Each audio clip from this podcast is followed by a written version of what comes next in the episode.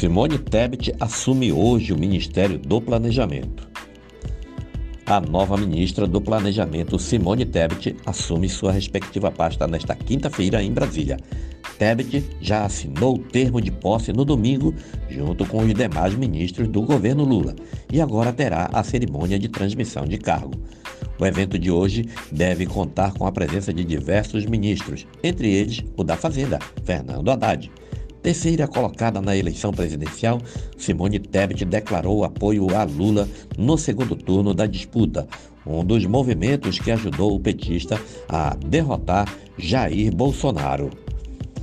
Uma longa negociação precedeu a indicação de Tebet ao Ministério do Planejamento.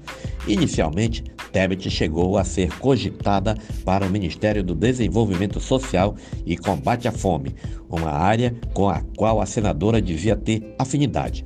A pasta, no entanto, ficou com o senador eleito Wellington Dias, do Piauí.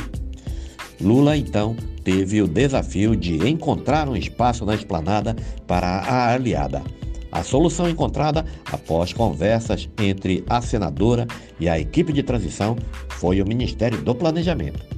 Devem ficar também sobre a alçada do planejamento o Instituto Brasileiro de Geografia e Estatística, o IBGE, e o Instituto de Pesquisas Econômicas Aplicadas, o IPEA.